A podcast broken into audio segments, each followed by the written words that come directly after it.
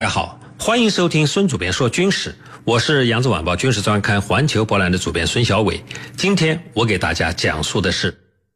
纳粹空降兵的坟场——德国入侵克里特岛的空降战的故事。在马里门降落的伞兵部队遭遇到了顽强的抵抗，岛上的守卫部队在机场南面的山坡挖掘了许多阶梯式的伞兵坑，坑中的英军击毙了数十名德国伞兵，有些是在空中就被射杀了，有些。则是在降落地面后来不及挣脱降落伞而被击毙的。地面守军的集中射击，使得德国的伞兵无法取得武器及补给品，因此伞兵只能用随身携带的轻武器还击。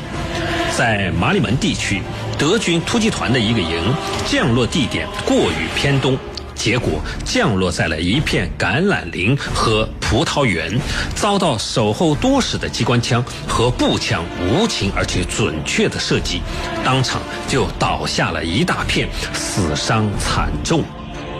搭乘滑翔机的部队则较为的幸运。当滑翔机降落马里门机场时，扬起了一阵阵的灰尘，形成了一个良好的掩护，因此保护了机上的士兵免于成为英军的活靶子。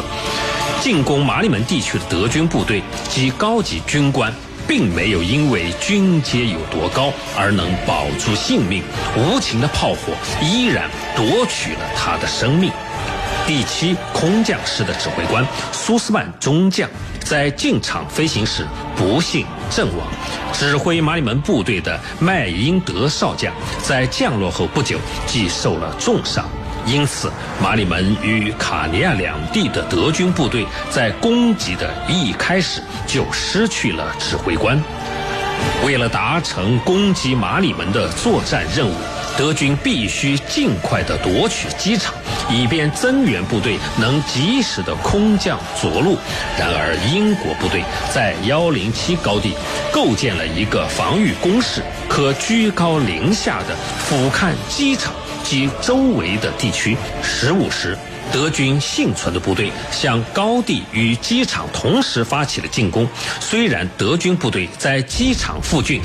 在机场附近遭到强大的火炮射击，死伤累累，但他们还是拼死占领了机场的北面及西北面，并且向幺零七高地的北坡推进了一段距离。然而，就在这时，有两辆英军的坦克横向越过了机场，冲向了德军的后侧。这两辆坦克开足了马力，越过空地，车上枪炮齐射，德军部队措手不及，当场死伤累累。直到德军调来反坦克炮还击，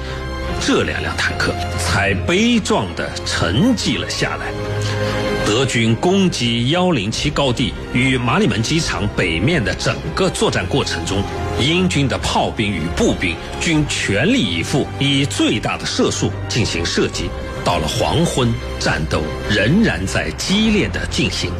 有两架德国的运输机试图降落，但未成功。来自机场四周的机枪与火炮笼罩着机场的跑道，迫使德军的运输机不得不飞离。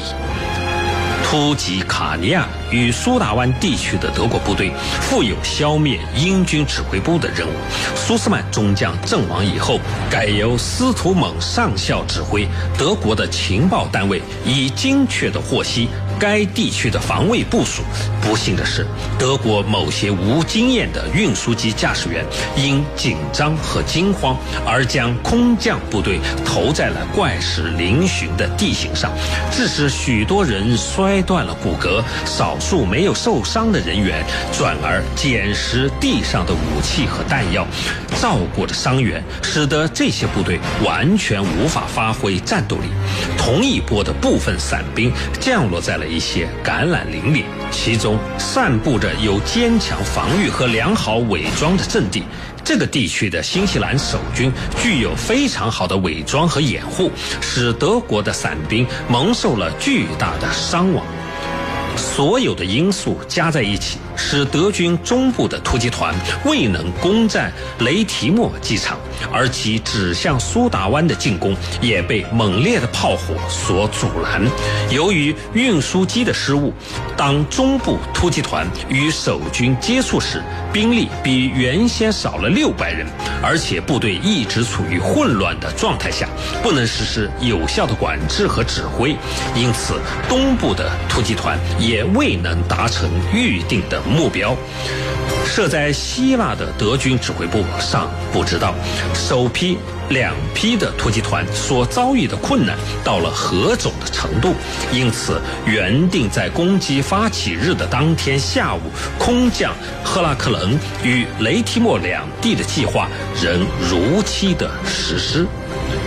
德军运载第二波空降部队的运输机在九时和十时之间返回了在希腊的基地，但因加油以及清理机场所需的时间，以致未能在十三时前完成第二次的出击准备，所以各个中队以错误的战术编队。出发了，导致德军在克里特岛中央北方两处机场所投下的伞兵不能同时到达指定的目标，而是在十五时和十八时之间零星的到达。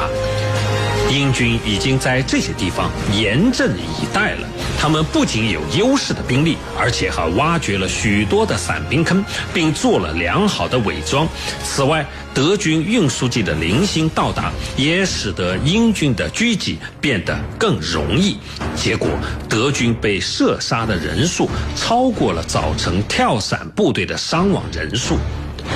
在马里门，安德鲁中校指挥的英军第二十二营有两个连防守幺零七高地，另有两个连在山下防守机场。他的指挥所设在这座山下。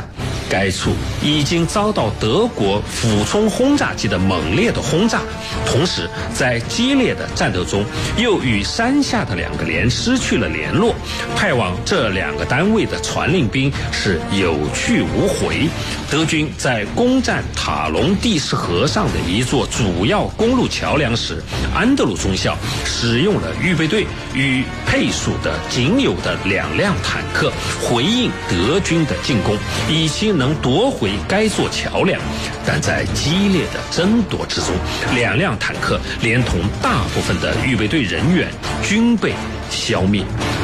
安德鲁中校所遭受的压力有增无减。幺零七高地俯瞰着整个机场，德军势必先予以占领，然后才能夺下机场。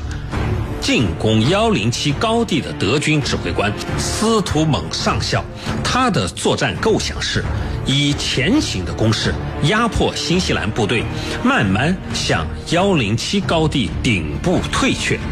当天的下午，安德鲁上校的营部防区被突破。十七时。安德鲁告急，请求哈尔基斯特准将增派援军。哈尔吉斯特准将先前曾答应安德鲁，如果需要援军时，可以派遣距离其不远的勒克中校以支援。